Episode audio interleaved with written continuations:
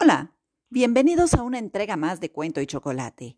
Nuestro invitado de hoy es Álvaro Mutis. Este poeta y novelista colombiano, fallecido en 2013, forma parte de la lista de los escritores más importantes de la época contemporánea. Tuvo un estilo siempre anecdótico. Algunos de sus textos reflejo de preocupaciones políticas y personales, siempre enmarcando el dolor y sufrimiento humano. Espero lo disfruten.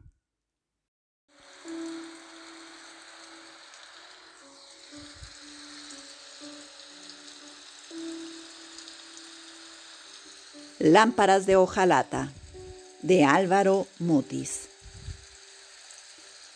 Mi labor consiste en limpiar cuidadosamente las lámparas de hojalata con las cuales los señores del lugar salen de noche a cazar el zorro en los cafetales.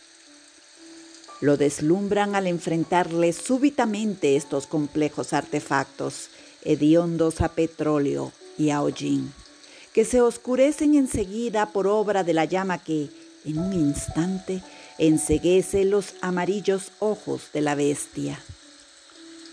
Nunca he oído quejarse a estos animales mueren siempre presas del atónito espanto que les causa esta luz inesperada y gratuita. Miran por última vez a sus verdugos, como quien se encuentra con los dioses al doblar una esquina. Mi tarea, mi destino, es mantener siempre brillante y listo este grotesco latón para su nocturna y breve función venatoria.